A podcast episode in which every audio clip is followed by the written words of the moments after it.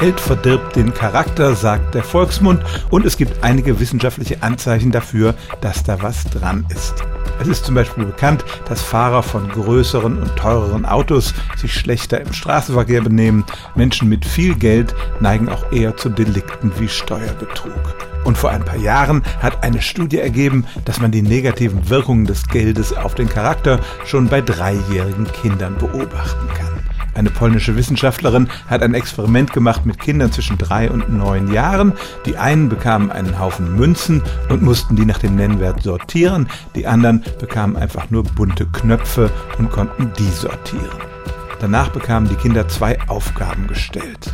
Die eine war, ein schwieriges Labyrinth zu lösen oder ein Puzzle zusammenzusetzen. Fieserweise waren das teilweise unmögliche Aufgaben und man hat gemessen, wie ausdauernd die Kinder sich damit beschäftigt haben. Resultat, diejenigen, die vorher mit Geld hantiert hatten, zeigten mehr Ehrgeiz und Ausdauer.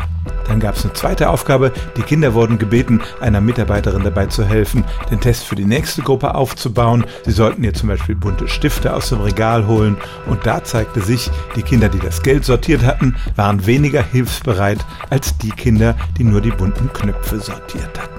Die kleinen Kinder hatten wahrscheinlich zum größten Teil gar keine Vorstellung davon, mit wie viel Geld sie da hantierten und wie viel das wirklich wert ist, aber schon allein die eingehende Beschäftigung damit und das Sortieren der Münzen führte bei ihnen zu einer zielstrebigen, aber doch ziemlich egoistischen Grundhaltung. Und das ist tatsächlich ein weiteres Indiz dafür, dass Geld unseren Charakter verändert und das nicht unbedingt zum Positiven.